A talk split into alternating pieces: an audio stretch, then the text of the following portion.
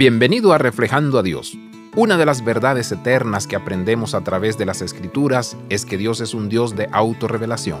Él anhela darse a conocer a su pueblo. No tenemos que adivinar quién es Dios, qué siente por nosotros o qué quiere de nuestras vidas. Se manifiesta a través de sus acciones en el mundo, su testimonio en nuestros corazones y su verdad revelada en su palabra.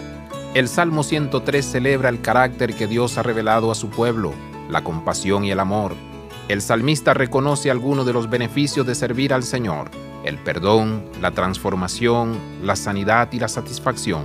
Dios es más que una deidad lejana, Dios es la presencia tangible de la bondad, activo a lo largo de la historia y en las circunstancias actuales de la vida del salmista. La bondad de Dios es más que una simple bendición material para el salmista, aunque también se manifiesta en la justicia entregada a los que no tienen voz de la sociedad.